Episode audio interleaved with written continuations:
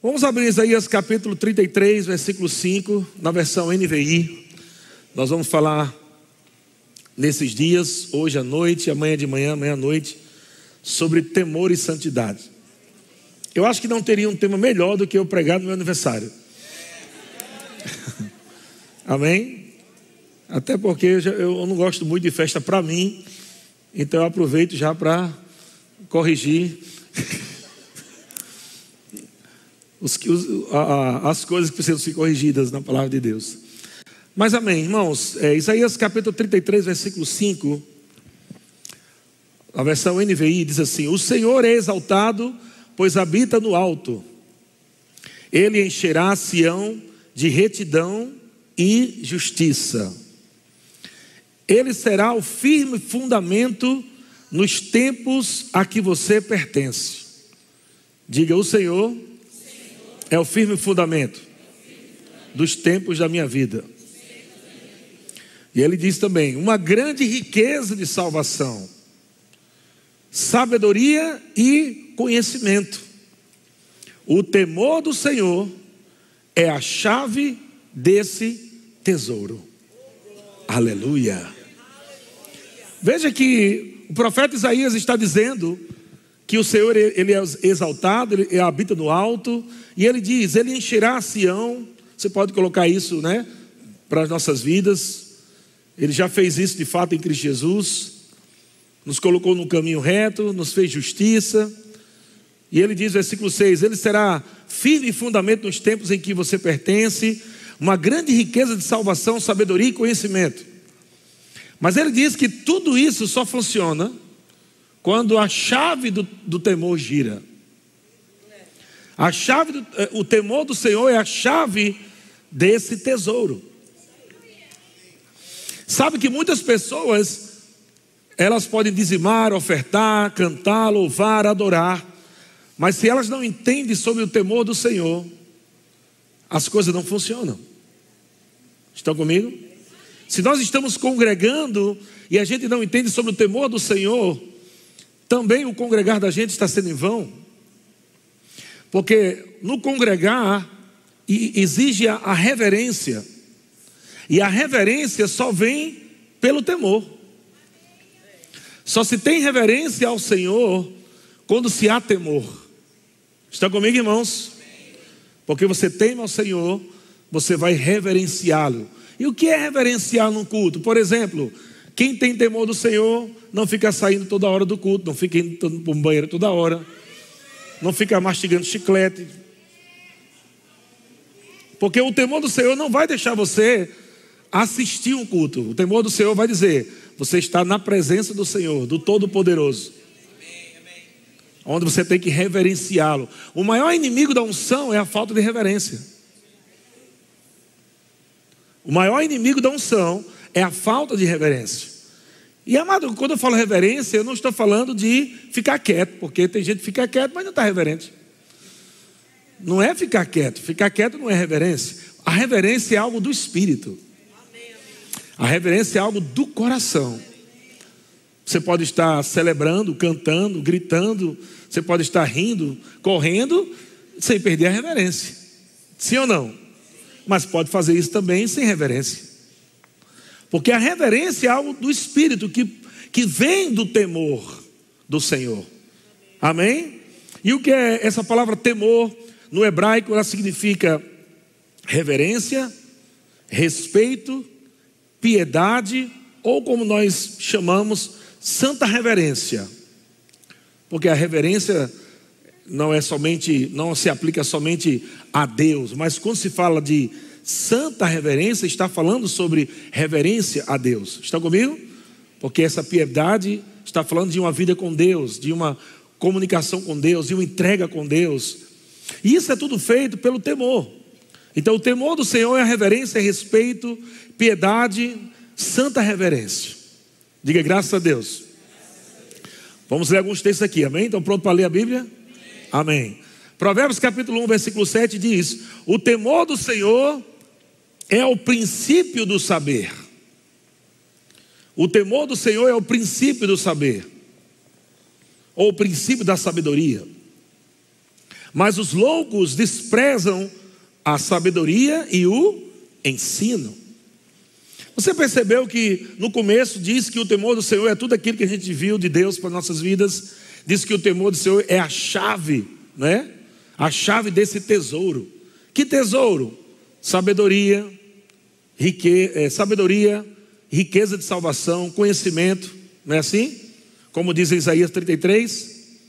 Então ele fala que sabedoria, conhecimento, salvação é um tesouro de Deus. E esse tesouro de Deus só pode ser vivido com uma vida de temor. E ele fala como começa tudo na sua vida. Tudo vai começar na tua vida através do temor do Senhor. O temor do Senhor é o princípio. O temor do Senhor é o princípio do saber. Então, o temor do Senhor traz ensino, o temor, o temor do Senhor traz correção, o temor do Senhor traz sabedoria. Quem tem o temor do Senhor não faz de qualquer jeito, não fala de qualquer jeito, não age de qualquer jeito. O temor do Senhor vai te frear para você não fazer do seu jeito. Porque o temor do Senhor vai sempre estar tá te inspirando, ou pelo menos lembrando, a você tomar uma decisão. Diga decisão. O temor do Senhor não controla você, mas o, te, o, o temor do Senhor te inspira a você não fazer algo, não falar algo, não agir sem consultar ao Senhor. Jesus é o teu Senhor? Amém. Amém. Então, essa reverência que nós temos a Deus não nos deixa viver de qualquer jeito, irmão. O temor, quando cresce, por isso que você tem que estar orando, Senhor, obrigado pelo teu temor, eu preciso do teu temor, porque o temor do Senhor vai fazer você ser guiado pelo Espírito, o temor do Senhor vai fazer você falar a palavra, o temor do Senhor vai fazer você frear para não dar respostas só porque você tem que dar para alguma pessoa, não, você tem temor, você não vai falar qualquer coisa. Estão comigo? Então você vai ter temor do Senhor para falar algo para alguém. Você não pode falar para qualquer pessoa. Eu acho que não. Quem tem temor do Senhor, diz, irmão, eu vou orar. Estão comigo? Aleluia. Hebreus capítulo 12, a parte. É, Hebreus capítulo 12, versículo 14, a parte A. Eu estou dando só uma introdução aqui para a gente entender a base e a gente depois entrar. Hebreus capítulo 12, versículo 14. Olha o que é diz: seguir a paz com todos e ao quê? Santificação, sem a qual quem vê o Senhor? Ninguém, Ninguém verá o Senhor. Não é forte isso? Seguir a paz e a santificação, nós estamos falando de temor e santidade. A santificação é um, é um processo contínuo, diário, até Jesus voltar. Amém? seguir a paz com todos e a santificação. E amado, eu pergunto: como é que segue a paz com todos? seguir a paz com todos. Já pensou nisso? Quer dizer que você não está envolvido em confusão. Seguir a paz com todos quer dizer que você não está envolvido em fofocas, você não está envolvido em briguinhas, você não está envolvido em coisas assim. Quando você segue a paz com todos, quer dizer que você é uma pessoa madura em Deus que anda do temor. Amém. Porque se você anda em confusão com os irmãos ou com família, seja lá quem for, se você anda com sempre problema, brigando com pessoas, amado, o temor do Senhor não está funcionando na tua vida. E não é porque Deus não quer, é porque você não está virando essa chave. Mas quando você vira essa chave do temor, você tem temor de andar com o coração podre. Porque a Bíblia diz que nós devemos andar em amor. Andar em amor é andar em espírito, não é andar no Espírito Santo, é andar no fruto do Espírito. E andar no fruto do Espírito é andar em amor, paz, alegria, bondade, benignidade, mansidão, domínio próprio, não é assim? Contra essas coisas não há lei. Então, quando a Bíblia diz andai em paz com todos, está resumindo, dizendo que você é uma pessoa espiritual que discerne as coisas em Deus para não estar andando em confusão. Você não pode esconder um, problema da sua vida achando que Deus não vê. Você precisa resolver isso. Até quando você vai esconder um problema que você tem? Ah, mas eu nasci assim mesmo, eu sou o crente, Gabriela, né? Eu nasci assim, eu vou viver assim, eu vou morrer assim. Não, não é assim, irmão, que, que acontece. Quem tem o temor do Senhor está procurando crescimento espiritual. E irmão, você não, não tem nada a ver com a vida do outro, olhe para a tua vida. Porque se você olhar para a vida do outro, você não cresce em temor, porque você fica se comparando ao outro. Ah, mas eu faço isso, mas ele faz aquilo. Então você se compara ao pecado do outro. Quem anda no temor do Senhor não, não anda em comparação no pecado dos outros. E aí está o diferencial daqueles que se destacam no reino. Você acha que todo filho se destaca? Não. Os filhos de Deus se destacam no reino porque decidem andar no temor do Senhor. É o princípio do saber. É onde começa tudo. Estão comigo? Então, você tem que dizer, rapaz, o apóstolo Paulo disse, rapaz, eu procurei nada saber entre vós, senão a Cristo crucificado. Um cara que estudou muito. Tudo que eu aprendi lá atrás eu considero como esterco. Eu tenho que aprender, pegar tudo de novo, aprender tudo de novo, como é que se vive essa vida. Depois o apóstolo Paulo diz: Eu aprendi a viver. Então ninguém nasce de novo já aprendido.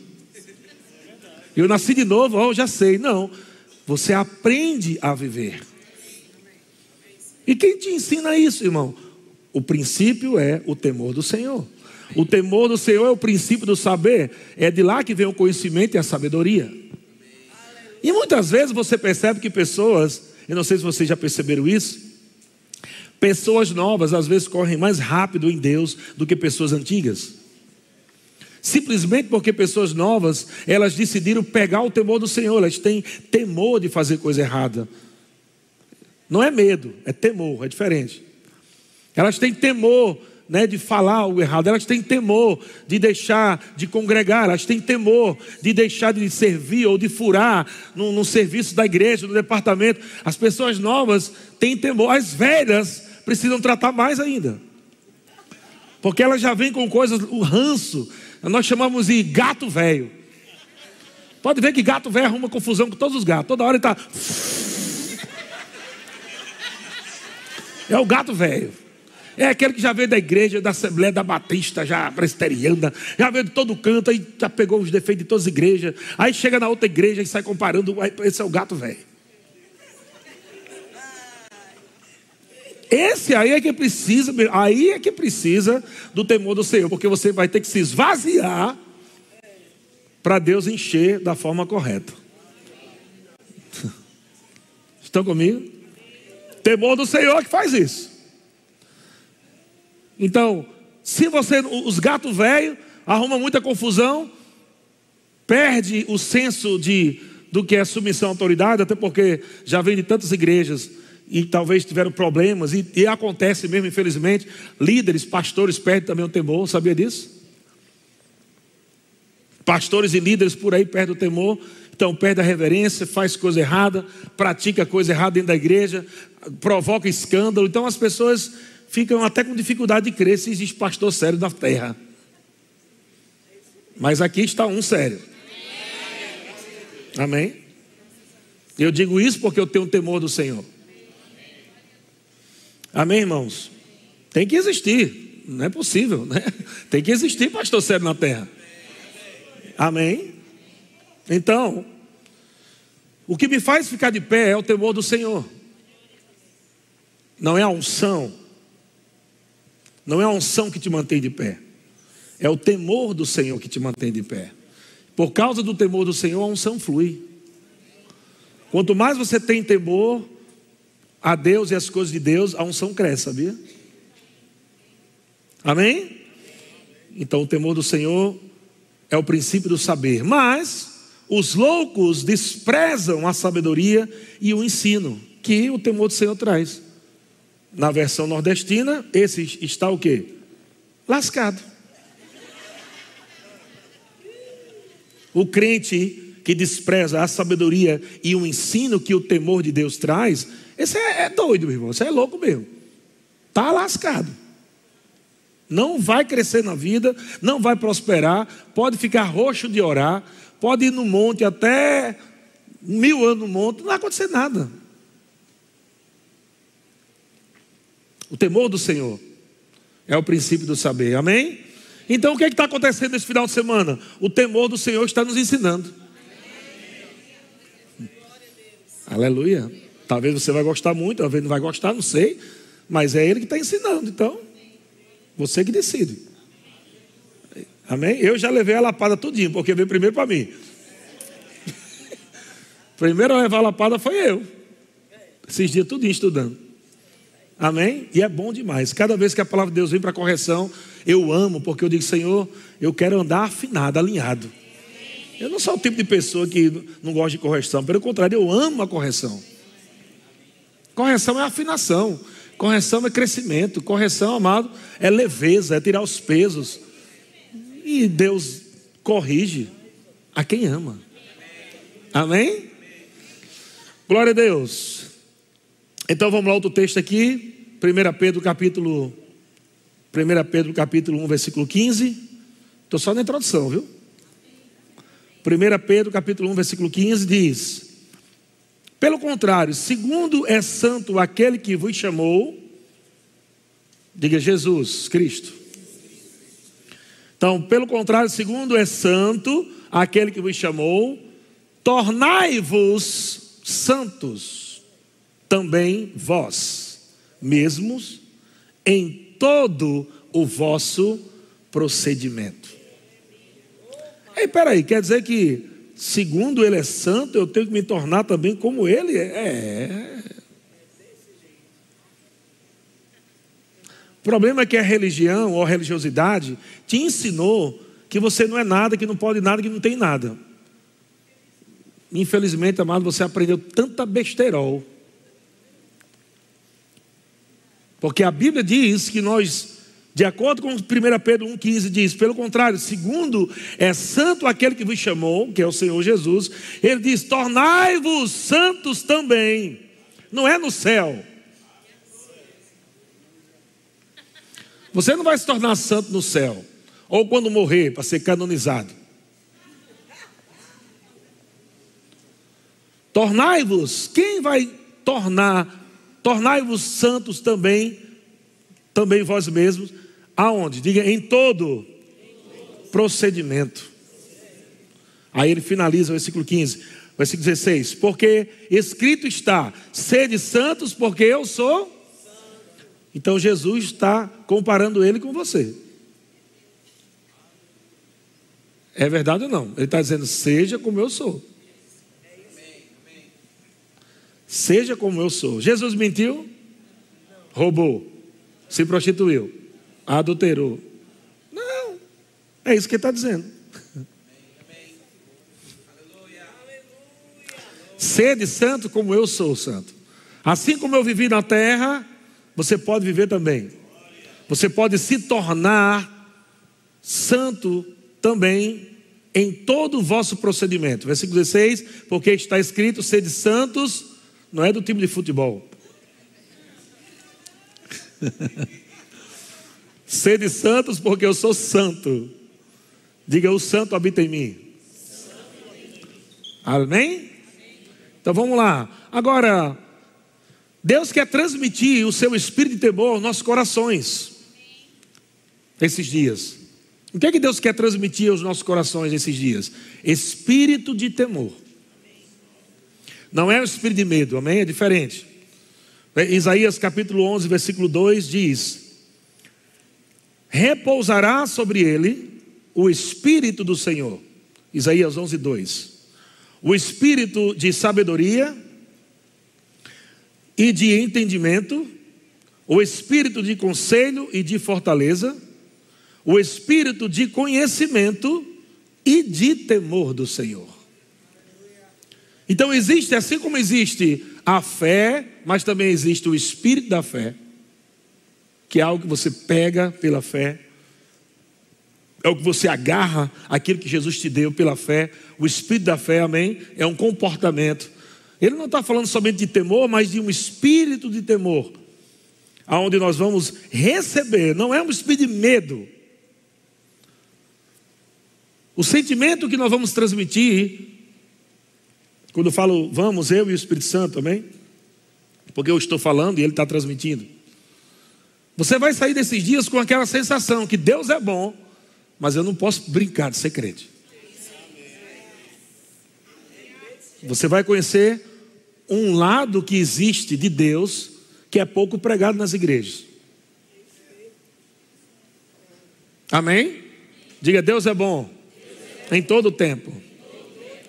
Você está vendo que o temor o tempo todo está aí? Se você consultar na sua Bíblia a palavra temor, você vai ver várias e várias passagens, muitas passagens sobre temor, muitas mesmo.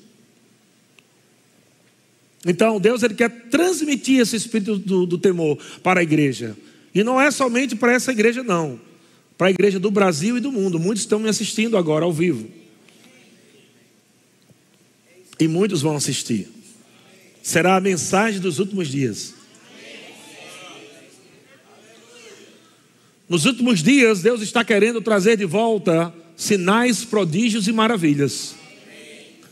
Mas esses sinais, prodígios e maravilhas só vão chegar em igrejas aonde há o espírito de temor.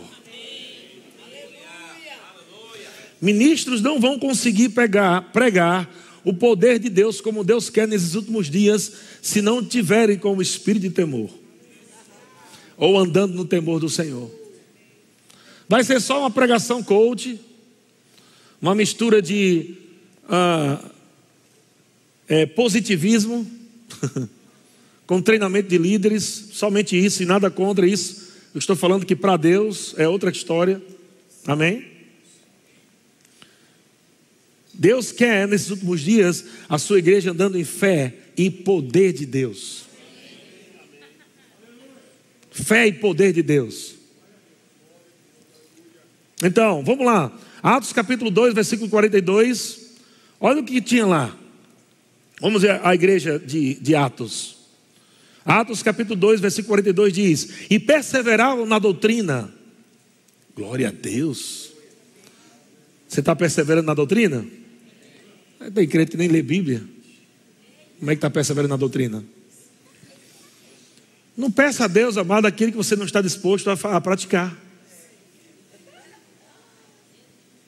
Porque Deus nunca vai resolver o seu problema sem que Ele te dê um princípio para você praticar. Tem gente achando que Deus é a lâmpada, né, o, o, o gênio da lâmpada de Aladim, né? Que só enfrega, ele aparece, pede três pedidos, aí Deus dá. E Deus, amado, tem princípios. Tudo que você vai viver na sua vida tem um porquê. E você precisa saber o porquê das coisas. Até mesmo para comprar coisas na sua vida, não fica comprando coisa igual um doido, né? Não fica fazendo coisa igual um doido, perdido, sem foco, sem alvo. Se você tem temor do Senhor, você vai parar, vai buscar o Senhor, você vai orar e Deus vai te guiar, Deus vai te dar sabedoria. Cristãos que não prosperam, abrem, começa, abre empresa, não prospera, não dá certo. Por quê? Não buscaram a Deus. Acha que Deus não está envolvido nisso. Deixa Deus de fora e vem para a igreja e diz: agora eu sou crente, mas quando está no trabalho, esquece que Deus quer te dar conhecimento e sabedoria para você prosperar no teu trabalho, na tua empresa. Deus quer enriquecer você, mas só tem um caminho onde Deus pode fazer isso da forma lícita, correta. É através do temor do Senhor. Porque se você pensa em enriquecer sem o temor do Senhor, essa riqueza vai afundar você.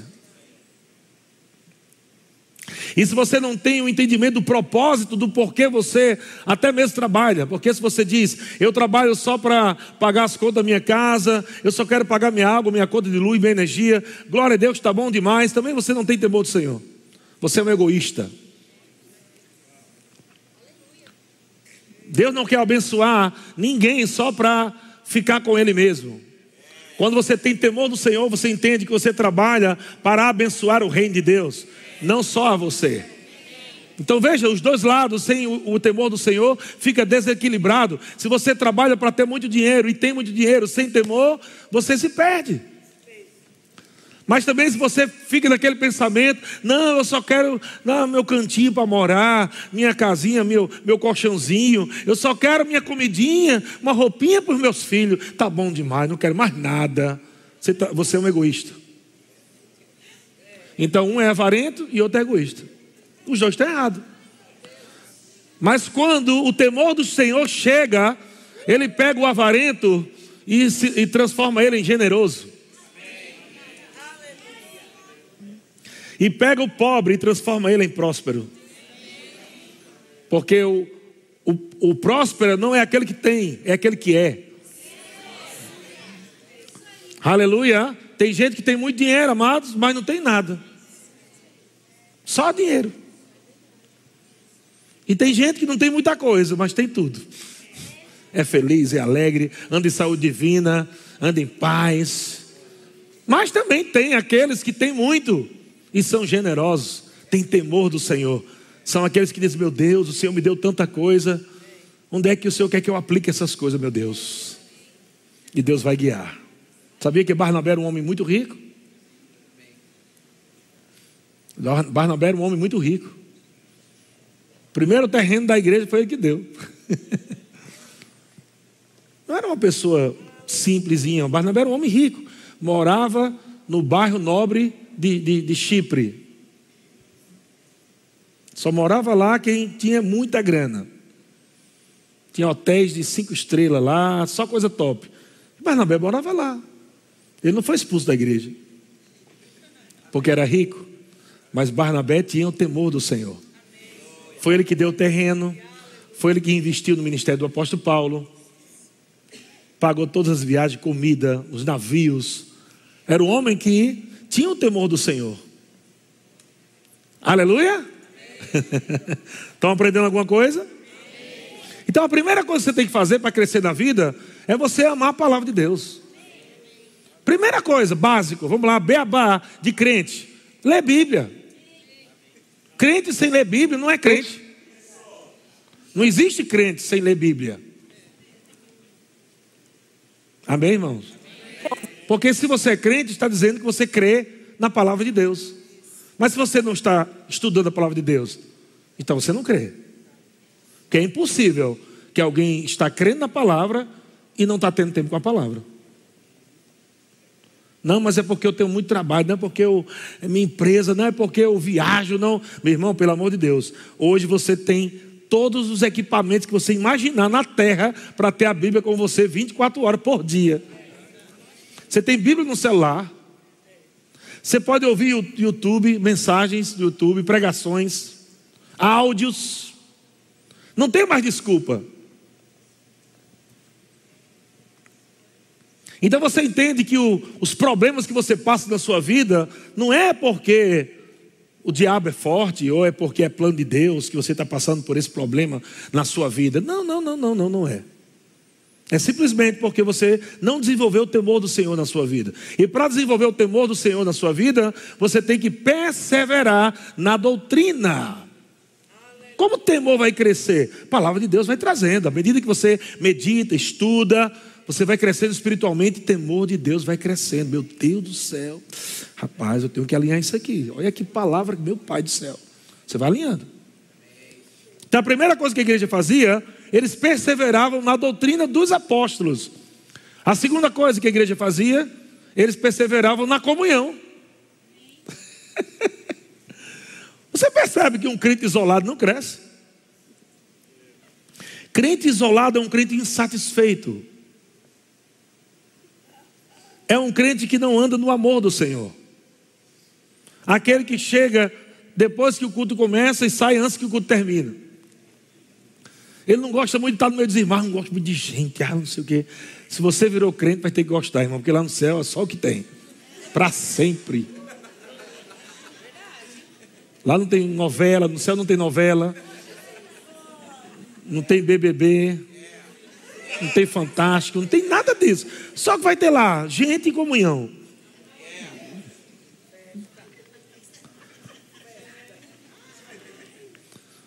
É através da comunhão aonde o amor de Deus vai fazendo com que a gente cresça um ao outro.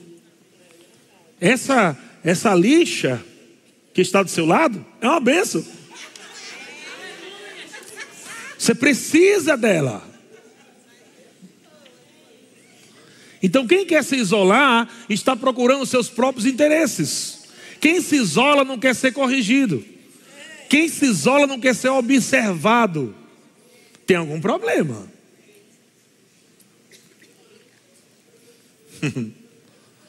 Quem tem temor do Senhor não fica dizendo: a vida é minha, ninguém tem nada a ver com isso, com a minha vida. Primeiro lugar, a vida não é sua. Para começar, a vida não é sua. Entenda isso, irmão. Se você é crente, a vida não é sua. Então, os irmãos podem ser usados por Deus para falar alguma coisa que você não gosta. Deus vai usar o, o conteúdo certo numa embalagem que você não gosta. E nesse momento de comunhão é onde Deus usa pessoas. Deus não usa só pastor, não, nem apóstolo, profeta, evangelista. Deus pode usar aquele irmãozinho que fala nós rai, nós rei. Ele chega para você debaixo da unção e diz: irmão, vem cá, Deus mostrou um rato pô dentro de você. Aí você olha para a embalagem, quem és tu para ficar falando?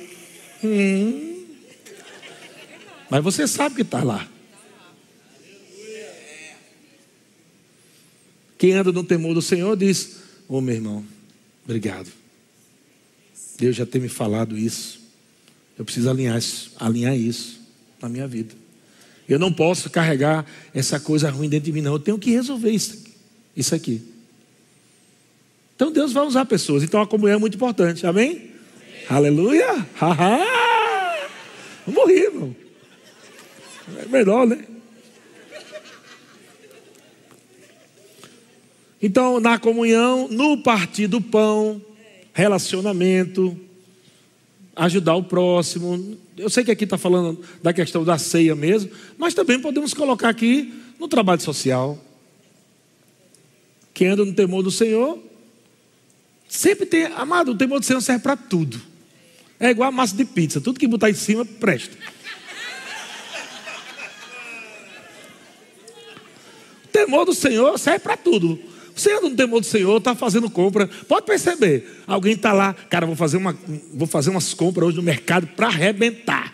Vou encher três carros. Você está todo animado, está com o dinheiro que você recebeu ali. Menina, vou, comer aquele danone que eu estava com vontade de comer. Já faz um tempo que eu não, que eu não como, porque eu não tinha dinheiro para comprar, mas agora vou encher de, de danone naquele carro. Você fica falando ali até na, na raiva, na indignação contra Satanás, contra a miséria. Mas na hora que você está colocando, parece que o temor sobe e diz: É tudo para você? É verdade ou não é? Quem não tem temor não está nem aí, mas quem tem. Pega pelo menos uns quatro danoninhos desse aí, leva para aquele irmão também, que ele gosta de danone também, ele não está podendo comprar. Leva um quatro desse aí. O temor do Senhor. E não precisa você ficar pregando para outros, gente. É a coisa mais ridícula que tem na terra.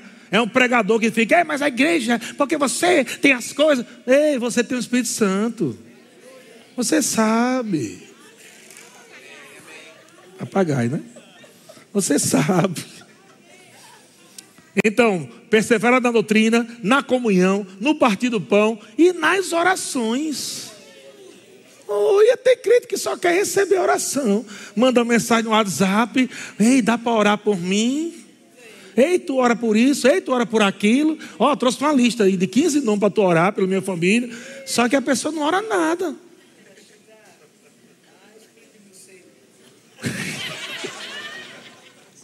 Não vai funcionar, meu querido. A igreja pode se juntar contigo, mas fazer a sua parte, não. A igreja pode se juntar com, com você. Nem eu, que sou pastor aqui, não fui chamado para ficar orando por você toda hora, não. Você tem que orar. Todo mundo, né, pastor? Tu é chamado por Deus, né? Tu é pastor, né? Ora aí por mim, pelo meu gato, cachorro, galinha, papagaio, ora por tudo aí. Tem gente que chega para mim e diz, pastor, dá para você orar por mim? Eu pergunto, é o quê? Diz, não, não sei, só para orar mesmo.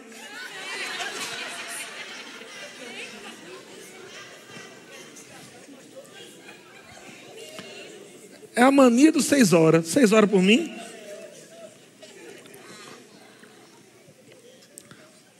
Não é água suja, de... não, viu? É água de coco. Tirada dos coqueiros de Israel. É brincadeira.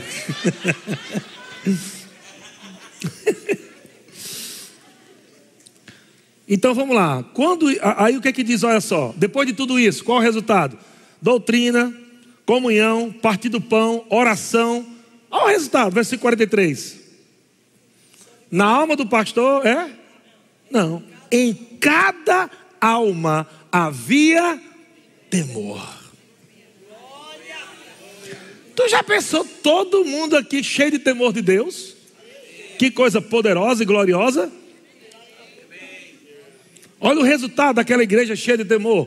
Em cada alma havia temor. E o resultado, muitos prodígios e sinais eram feitos por intermédio dos apóstolos.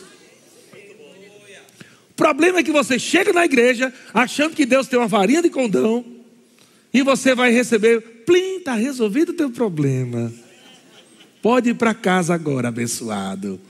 E não é assim. A gente recebe uma unção que vem ali para nos ajudar, uma palavra que Deus se corrige, mas no final de tudo é para quê? É para você pegar isso, para andar na palavra de Deus, para você andar no Espírito, em amor. Estão comigo, irmãos? para que tenha esse resultado. Coisa linda, né, gente? Olha só, Atos 9, 31. Mais um texto. A igreja, na verdade, tinha paz. Oh, glória a Deus. Por toda a Judéia.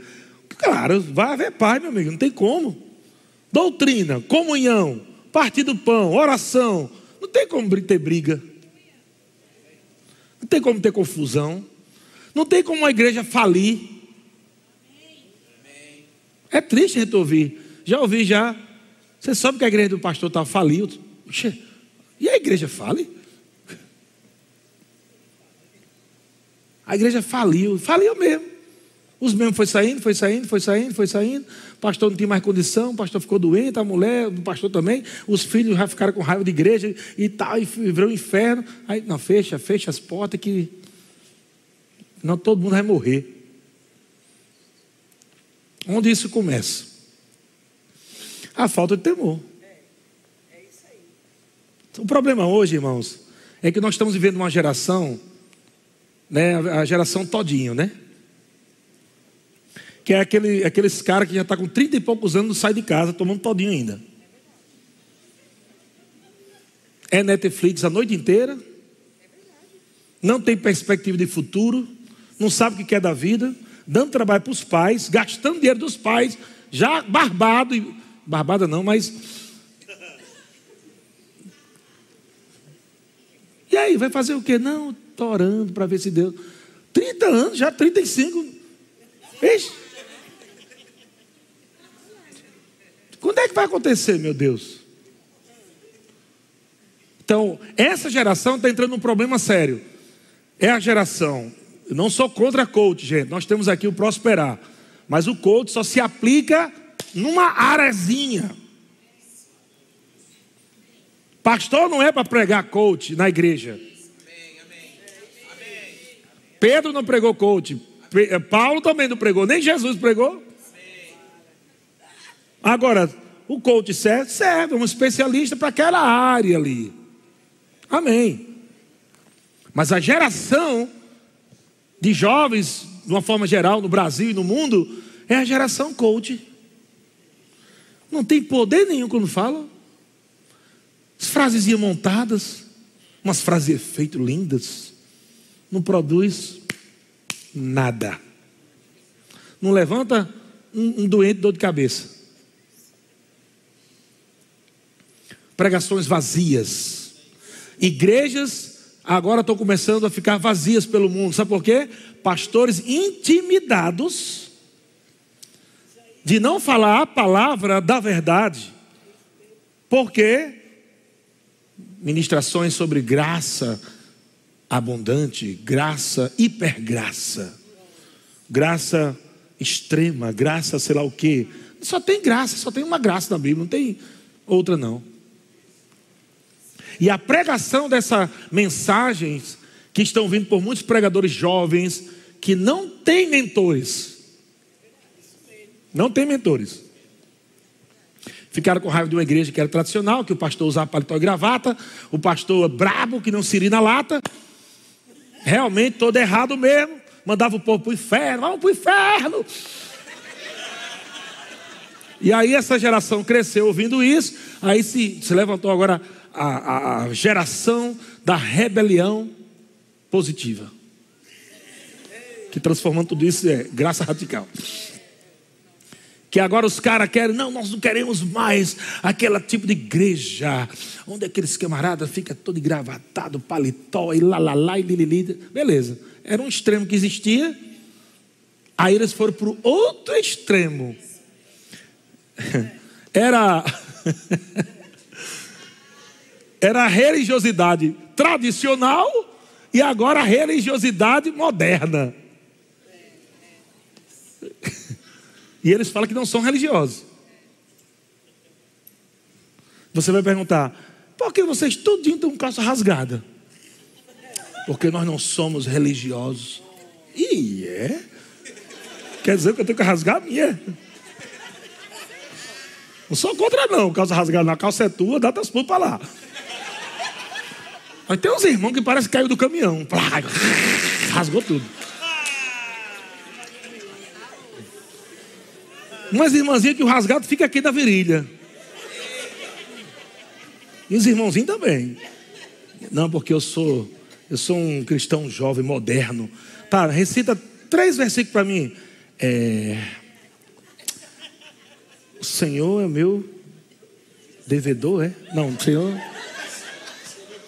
Senhor meu coach.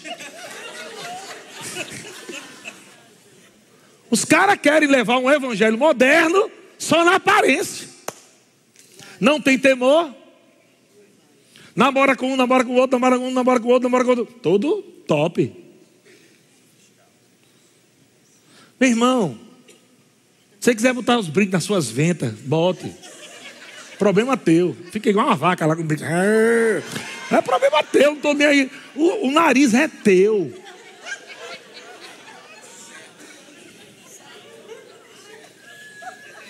Depois daqui uns anos tu vai se lamentar, meu Deus, que vergonha é essa que eu passei. Ninguém me avisou na igreja, porque todo mundo passa por isso. Acha que é o, é o top. Eu sou aqui o revolucionador dessa igreja.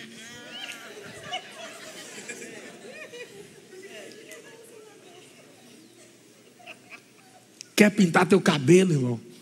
De roxo. Pastor, eu sou homem, posso pintar de roxo? Problema teu, queridão. A vergonha é tua, não é minha não. Eu lhe pergunto, para que tu quer cabelo roxo? Tu vai ficar mais cheio da unção? Não. Ah, ficou cheio da palavra? Não. Te dá força para curar os enfermos? Não. Não, tu fica mais poderoso para pisar demônio? Não. Então para quê? Falta de temor. É errado? Não, quiser pintar, pinta. Agora, para que propósito? E aí vai juntando tudo isso. Junta um monte de coisinha assim. É um cabelo, é uma roupa, é um jeito. E aí, e tá todo mundo, é, beleza, mano? É pato, pá, lu, brilé, lulá, pato, telelé. Shit boa, é, mano, beleza? É nós, é Deus, pá, é fogo, fire, uh! Beleza. Mas tá fazendo o quê? Que geração é essa? Tá fazendo o quê? Qual o resultado do evangelho na vida desse, desse povo? Só falar uma palavra bonitinha lá? Jesus disse, irmãos, para curar enfermos, expulsar demônios, batizar no Espírito Santo. É o básico. As igrejas atuais não estão fazendo nem o básico. E a falta de temor. E agora os pastores que tem o seu coração no temor do Senhor e não quer negociar a palavra, se prepara, queridinho. Pastorzinho, está me vendo? Aqui nessa câmera do meio, dá um close aqui em mim. Close. Aleluia. Chegou aí? Dá o um toque se chegou close aqui em mim. Está ali? Onde é que está a câmera que eu estou vendo? Ah, está ali. Pronto, fechou? Geral? Vai ser perseguido. Se prepare, a partir desse tempo, perseguição. Internet, Instagram, YouTube. Agora eu quero ver quem é o macho, o crente macho. Aquele crente mesmo, pastorzão macho, que vai falar a verdade e não vai, para querer agradar jovem, para ficar na igreja, vai ficar falando agora o que o jovem gosta, que está fora da palavra. Pastor, eu posso dormir na casa da minha namorada?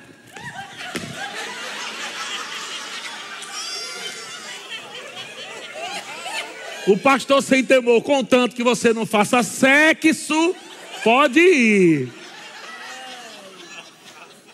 Ô pastorzinho, você vai estar tá lá vendo se vai fazer ou não?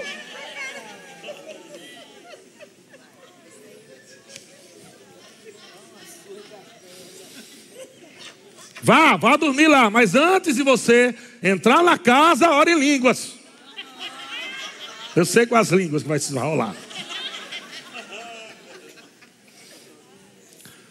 Então o pastor, o pastor chato, o pastor disse, irmão, eu não concordo. Você vai mas está errado. Porque a Bíblia não manda você fugir do mal. Manda fugir da aparência. É antes do mal. Como é que você vai me garantir que você não vai na calada da noite fazer uma oração de posição de mãos pela irmã? Vai que de repente o namoro pentecostal acontece pelas madrugadas, aleluia. É línguas estranhas, é o fogo subindo e descendo, aleluia. Posição de mãos. Como é que você vai me garantir, criatura, que isso vai acontecer? Fuja. Fuja. Hoje o forte é o forte foge.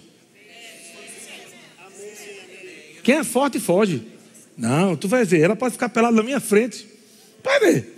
Ela vai ficar pelada na minha frente, eu, hum, em nome de Jesus. Esse negócio aí não. Você está olhando aqui para o ungido. Hum, xenébias. Uhum. Oh! É assim que você vai fazer? Vai. Como é que as pessoas querem ser mais inteligentes do que Deus? Aí vem a teologia do nada a ver. É a teologia do nada a ver. Nada a ver, pastor. É, é, casais, uma bênção. Olha, os meninos, nada a ver. Os dois são uma bênção na obra do Senhor. Eu disse, eu sei, meu querido. Mas Jesus disse: para, através do apóstolo Paulo, fugir da impureza. Tem que fugir. Nós estamos crendo para essa geração, homem cheio do temor, que os homens vão ser como José. Que vão fugir. E olha que o nível lá era, era, era é outro nível, porque a mulher de Potifar não era qualquer uma. Não era uma mulherzinha feia. Com certeza a mulher tinha todo um zerberg lá, para fora da roupa, porque a tentação foi grande. Bonito, cabelão, ouro, os negócios lá, tudo feitada. José todo malhadão, né? Porque só trabalha em pesado.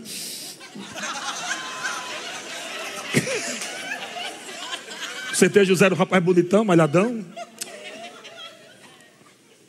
Ninguém em casa. José só ouve. Ei.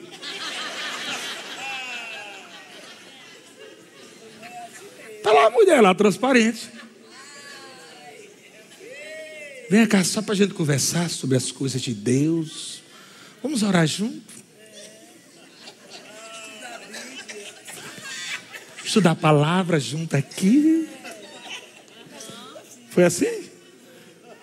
A mulher, gente, que foi para cima do José, agarrou ele na roupa.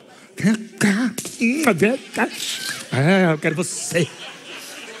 Uma tara da bexiga, meu amigo. Pensa numa tara. Era uma oportunidade única, meu bem. Não tinha ninguém em casa. A mulher top, linda ali, maravilhosa. José, meu amigo, não tem ninguém aqui. E o meu senhor disse que eu comando tudo aqui. Eu tenho autoridade para comandar tudo aqui. Fecha as portas aí, vamos, né? Rapidinho aqui, tá, tá, os beijinhos e tá. tal. Foi assim não, meu querido. Temor do Senhor estar dentro de José. Primeira coisa que ele disse, eu não posso ser infiel ao meu Deus, não. Ele não falou nem ao marido primeiro. Eu não posso ser fiel ao meu Deus. Infiel ao meu Deus. Eu não posso ser infiel ao meu Deus, não. E também ao meu Senhor. O segundo lugar. Temor, gente. Temor do Senhor vai nos dar essa, essa perspectiva da gente não ficar fazendo coisa errada aí fora, achando que não tem nada a ver. Que não tem nada a ver o quê? Entendeu o resultado? que as coisas não funcionam. Por que as coisas não estão funcionando, meu Deus? Eu queria saber, eu estou em todo culto. Eu estou até dizimando e ofertando. Estou servindo na igreja. Mas o temor do Senhor é o princípio. O que a gente fala, o que a gente faz, o que é está acontecendo no seu dia a dia. Será que Deus não está falando com você? Dizendo isso está fora da palavra, cabeção. Alinha isso aí. Porque Deus quer o teu bem e o diabo quer o teu mal. O diabo quer matar, roubar, destruir, Deus quer te proteger, mas você fora da palavra, Deus não tem como te proteger por muito tempo. E você vai estar naquele tempo de misericórdia, onde Deus vai suportando você. Te suportando, rapaz, rapaz, para, para. Entende, irmãos? O temor do Senhor. Então, quando a gente vê aqui a igreja, Atos capítulo 9, 31, vamos voltar para cá, né, para ficar mais legal. Atos 9, 31. Olha o que é que diz. A igreja, na verdade, tinha paz por toda a Judéia, Galiléia, Samaria,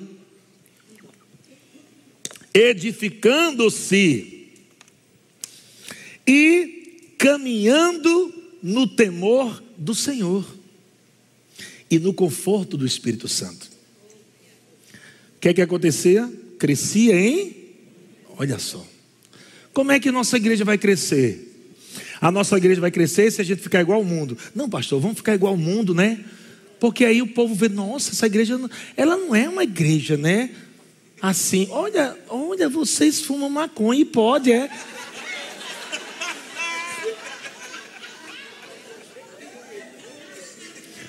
Que legal, vocês são crente moderno, né? Nossa, que legal! Você viu que até o mundo, quando vê um crente andando errado, eles mesmos se escandalizam? O mundo. A irmãzinha com aquela roupinha lá. Quando o mundo vê, diz: Ei, e crente pode usar essa roupa? Ela, o mundo mesmo pergunta. Porque a referência do mundo para a igreja é que nós temos um padrão, não somos iguais a ele. Amém, amém. Só que tem um, uns irmãos, né? Que está é, tá quase isso. Esse pessoal da graça revolucionadora, eles dizem, eles pegam o texto e dizem: Nós temos que se fazer de louco para ganhar os loucos. Aí os cabas estão tudo doidão. Vamos ali ganhar aquela boca de fumo ali para Jesus. Solta o reggae. Jesus é bom demais. Yeah, yeah, yeah. E assim é, é para ser. Aí todo mundo vai ser o seu louco. Todo mundo vai fazer a sua loucura. Não, agora eu vou evangelizar lá no cabaré. Vamos fazer de doido. Eu entro lá e digo assim: não, eu vim aqui porque eu sou um cara muito rico, mas é só, é só para evangelizar.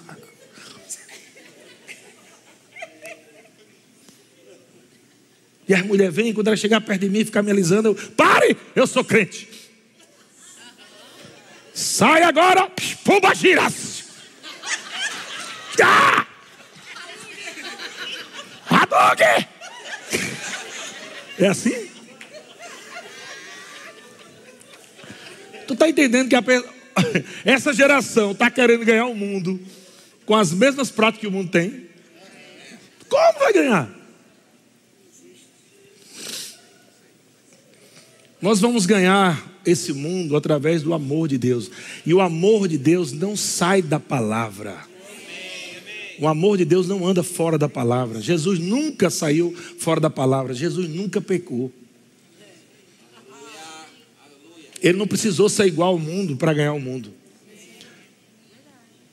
Pelo contrário, ele, ele chegou ao inverso do mundo. E foi perseguido. Inclusive pelos religiosos. Estão comigo, irmãos? O que, que, vai, o que, que eu vou fazer para uma vida de alguém mudar? Andando no temor do Senhor, as pessoas vão perceber. Anda no temor do Senhor. Cara, me diga uma coisa aqui, vamos fechar esse negócio aqui, tu, tu ganha tanto aqui, mas não fala para ninguém. Não, meu irmão, não faço isso não. Eu sou cristão, isso é mentira, isso é roubo. Não, mas todo mundo faz. Não, não sou todo mundo. Eu sou todo céu.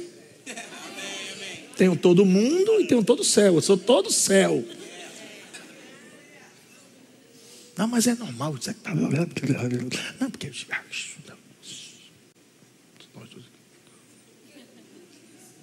Não, essa conversinha não é para mim, não. Crente não conversa escondidas fazendo coisa errada, não, meu irmão. Achando que Deus não está vendo? Ah, Deus está falando aqui porque já viu.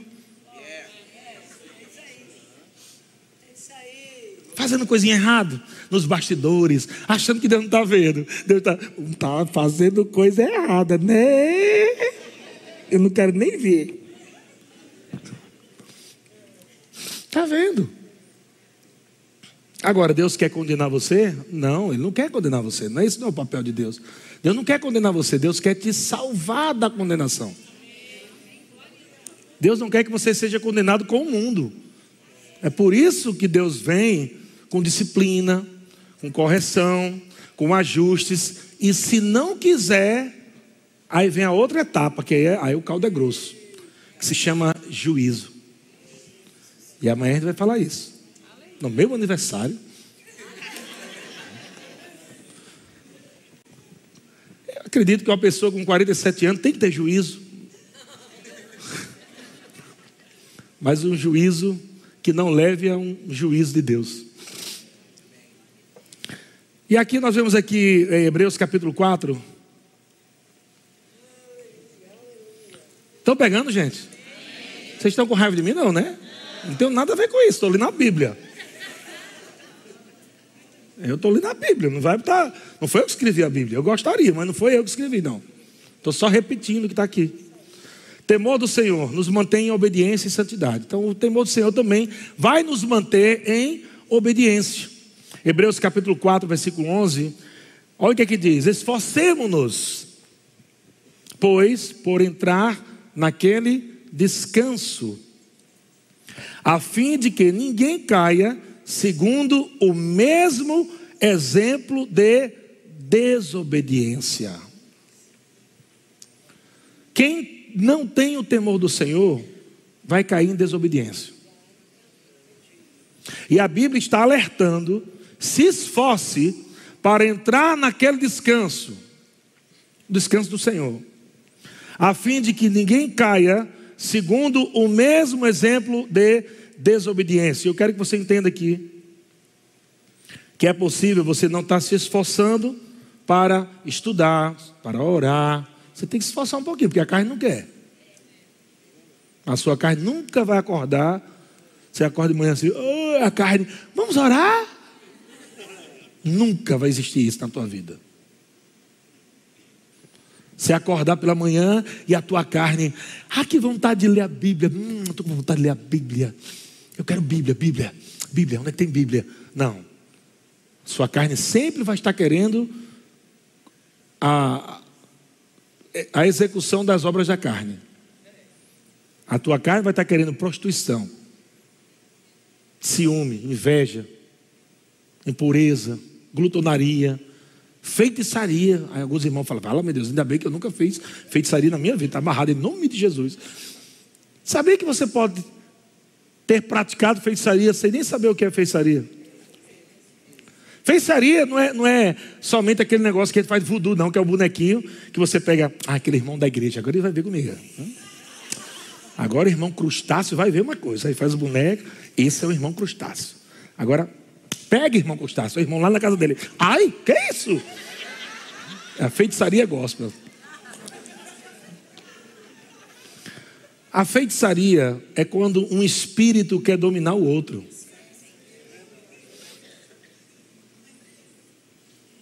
Tem muita gente que quer dominar o outro. Manipulação.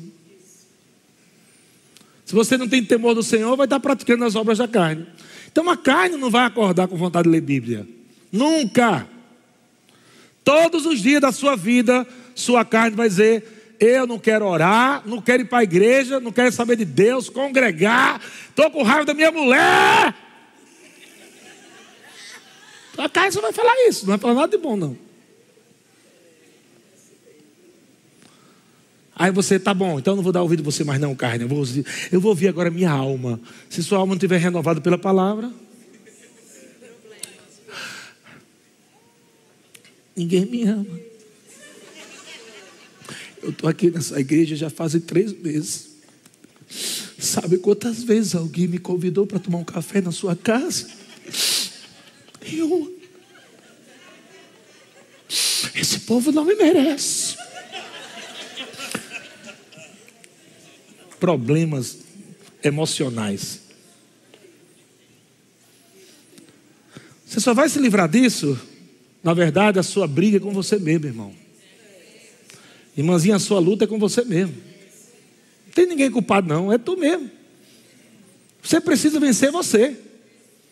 Sua carne, suas emoções, seu espírito cheio da palavra, cheio da unção, do temor do Senhor, vai vencer. Senão, você vai estar procurando um culpado para a sua vida.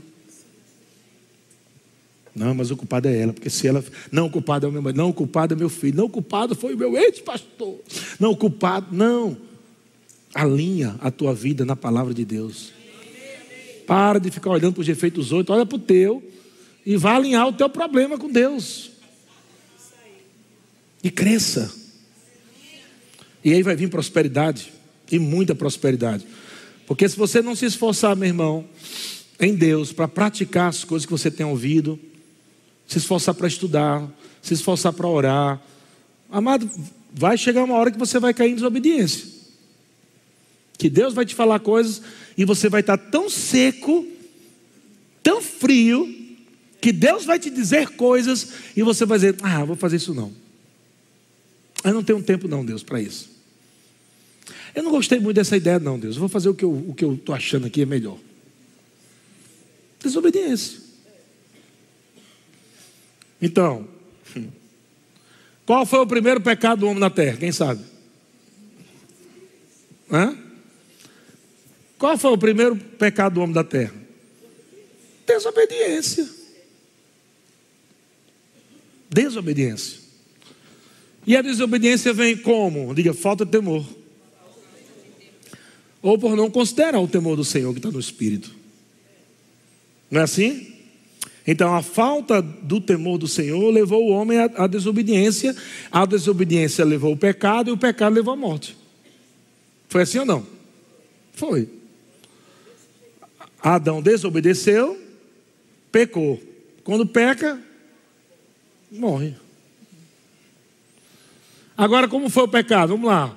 Deixa eu ler aqui um texto antes, Romanos capítulo 5, versículo 12. Você pode dar um glória a Deus? Segura aí, aguenta mais um pouco, irmão. Está quase terminando, aguenta. Romanos capítulo 5, versículo 12, olha o que é que diz. Portanto, assim como por um só homem entrou o pecado no mundo, meu Deus do céu. Quer dizer que o pecado entrou no mundo por causa de um homem? Foi. O pecado entrou no mundo, não foi plano de Deus. Não foi projeto de Deus. Deus não tinha esse projeto para o mundo. Mas por causa da desobediência do homem. Não andou em temor com o que Deus havia dito. O pecado entrou no mundo e pelo pecado entrou o quê? A morte. Como é que morte entrou, irmão, no mundo? Através do pecado. Então veja, desobediência, pecado e morte. Até hoje as coisas funcionam assim na nossa vida, sabia disso? Se a gente estiver desobedecendo a Deus, a gente caminha para a morte. Sabia disso não? É verdade, está na Bíblia. No Novo Testamento. Porque quando Adão. O que aconteceu aqui com Adão, meu irmão? Adão não era pecador. Adão tinha a natureza de Deus. Amém? Adão não nasceu de mulher. Ninguém podia dizer que Adão nasceu pecador, porque Adão, nasceu de mulher. Nasceu direto de Deus. Adão era perfeito. Mesmo assim, por causa do livre-arbítrio que Deus havia dado a ele, ele decidiu desconsiderar o temor do Senhor. O que é o temor do Senhor? Deus tinha dado uma ordem. A ordem de Deus é a palavra de Deus. Estão comigo? E ele desobedece. Por causa disso, amados, ele peca, o pecado entra no mundo, e pelo pecado, através do pecado, a morte entra também. E assim também a morte passou a todos os homens, porque todos nasceram pecadores, foi? Como é que está escrito aí? Vamos lá, gente. Amém? Você viu que os homens não nascem pecadores. Os homens morrem porque pecam. E por isso precisou de Jesus, graças a Deus. Diga Jesus, obrigado pelo novo nascimento.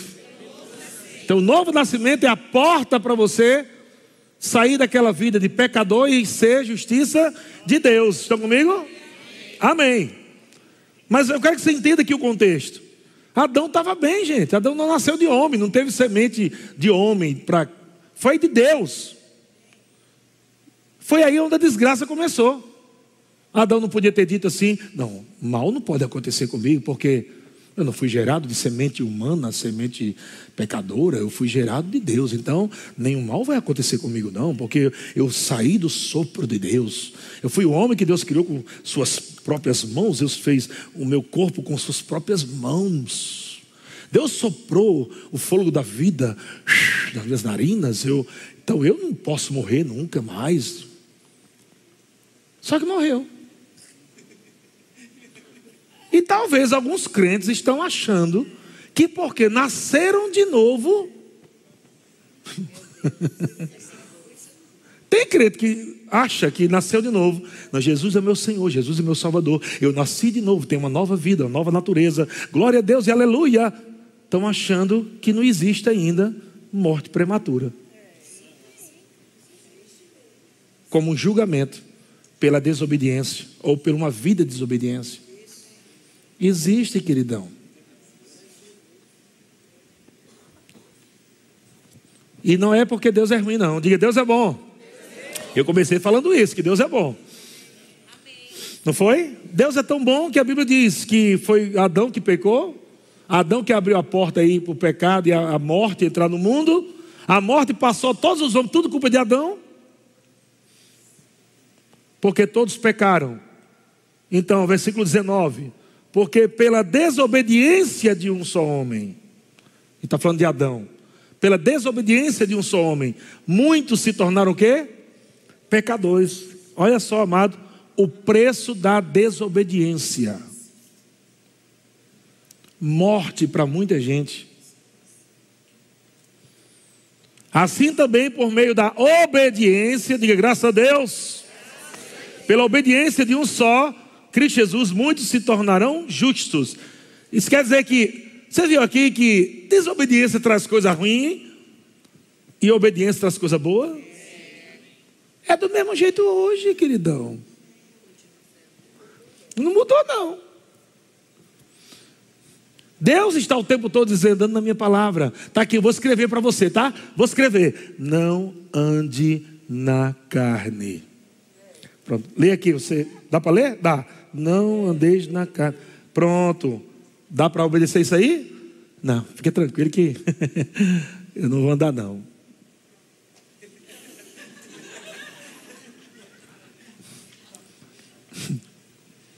Não foi o que Deus disse para Adão? Deus disse a Adão, Gênesis capítulo 2, versículo 16. Gênesis 2, 16. E o Senhor deu, e o Senhor Deus lhe deu esta ordem Quando Deus libera a sua palavra, Ele não está querendo saber se você gostou ou não.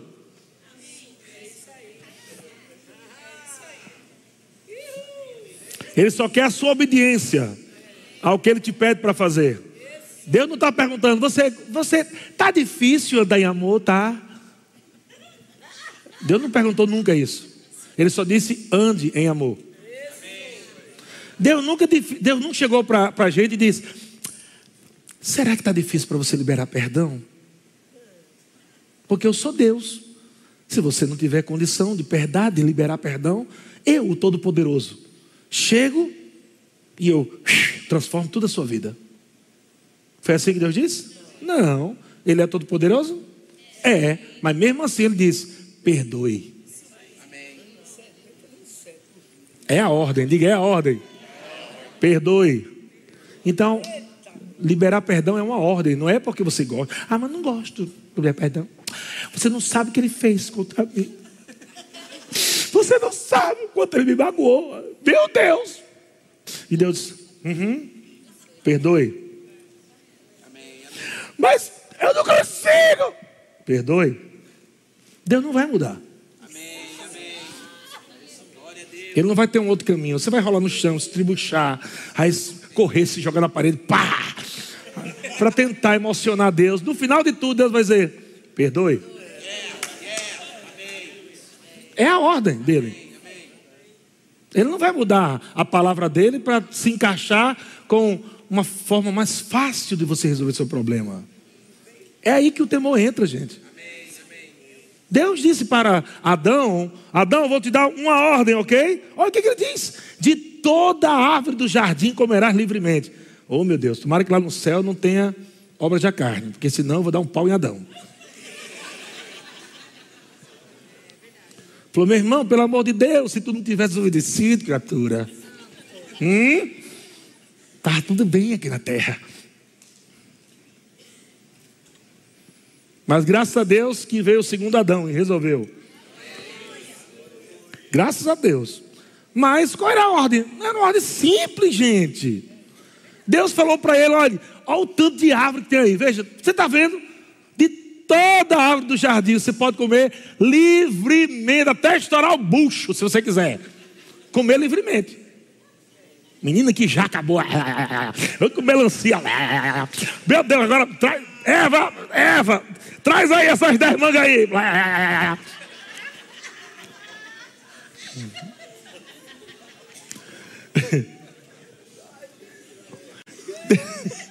Em outras palavras, Deus está dizendo: Meu amigo, você tem comida aqui adoidado. Eu só vou te pedir uma coisa. Ele diz: Mas da árvore do conhecimento do bem e do mal não comerás. Porque no dia em que dela comeres, certamente, eu gosto de certamente. Porque tem gente que Deus, tem gente que acha que Deus é aquele Deus amoroso, frouxo. É um Deus amoroso frouxo. Olha, meu filho, parece aqueles pais, molenga. Aquele pai, aquela mãe, abestalhado. Que os filhos ficam lá rolando no chão, gritando, e o pai e a mãe, ô oh, meu filhinho, por que você está se perneando tanto, meu filhinho? Meu filho, não. Ô oh, meu filho, outro jarro quebrou, meu filhinho. Eu não disse a você. Esse é o quinto jarro que você quebra, meu amor.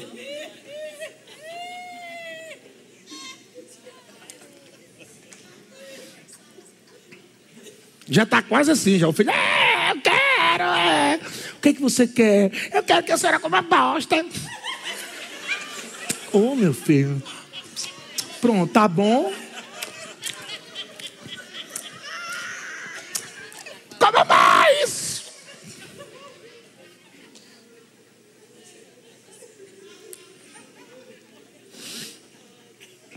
Aí muita gente acha que Deus é assim. Que o cara se esperneia, o cara briga, murmura, e o Deus amoroso chega. Oh, meu filho, filho, filho. Eu te amo tanto que eu voltei atrás, atrás, atrás. Eu não quero que você morra, porque eu te criei com tanto amor, amor, amor. Não é assim que Deus funciona. Ele disse: Não coma, porque se você comer, certamente você vai morrer. Esse no original quer dizer: morrendo, morrerás. Você vai morrer espiritualmente e depois você vai morrer fisicamente. Era essa a ordem. Deus disse: Ei, coma de tudo que está aí que eu fiz para você, mas não coma desse dessa árvore, não, pelo amor de, pelo amor de mim. É Deus falando, né, gente? Árvore do conhecimento do bem e do mal. E o que aconteceu? Diga, ele comeu. Agora, todo mundo está dizendo hoje: Meu Deus do céu, como é que Adão faz uma coisa daquela? Como é que o Adão faz o um negócio daquele? Gente, só mudou as frases. Mas continua a mesma ideia. Deus está dizendo: Olha, eu vou te abençoar em tudo, viu? Tudo que você precisar na sua vida, eu vou te abençoar. Agora eu vou te dar uma ordem: não roube, não. Amém. Olha, eu sou o teu pai, eu vou te abençoar. Eu vou cuidar de você. Agora vou, vou te dar uma ordem, tá? Não minta, não. Então, as ordens de Deus estão por todo o Novo Testamento. Não é velho, não, viu? É novo. O Novo Testamento está lá. Não minta, não roube, não tenha ciúme. Eita! Ciúme? Não, mas Deus entende o ciúme. Ciúme é obra da carne, está na mesma lista de prostituição. Muda nada. Aí, pastor, é muito pesado isso. É porque tem pessoas que acham que é assim, né? Ah, olha, aquele irmão adulterou. Graças a Deus que eu sou, sou ciumento.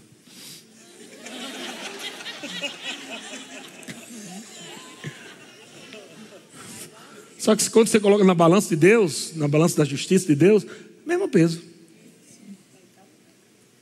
Pecado é pecado. Amém? Vocês estão gostando, gente? Eita, cada irmão aí tudo com raiva de mim, saindo fogo pelas ventas. Eu até feliz. Porque quem tem coragem de pregar um negócio desse se não estiver andando nem com a palavra? Então você tem que olhar para o seu pastorzinho e dar graças a Deus. Porque qual doido vai pregar uma coisa dessa na congregação diante de Deus se estiver andando errado no que está ensinando? Vai morrer dorinho no culto. Agora, por que não estão se pregando essas coisas por aí? Porque tem muito líder com o rabo preso. Andando errado, mentindo. Talvez eles não tenham força para pregar sobre o temor do Senhor, sobre santidade.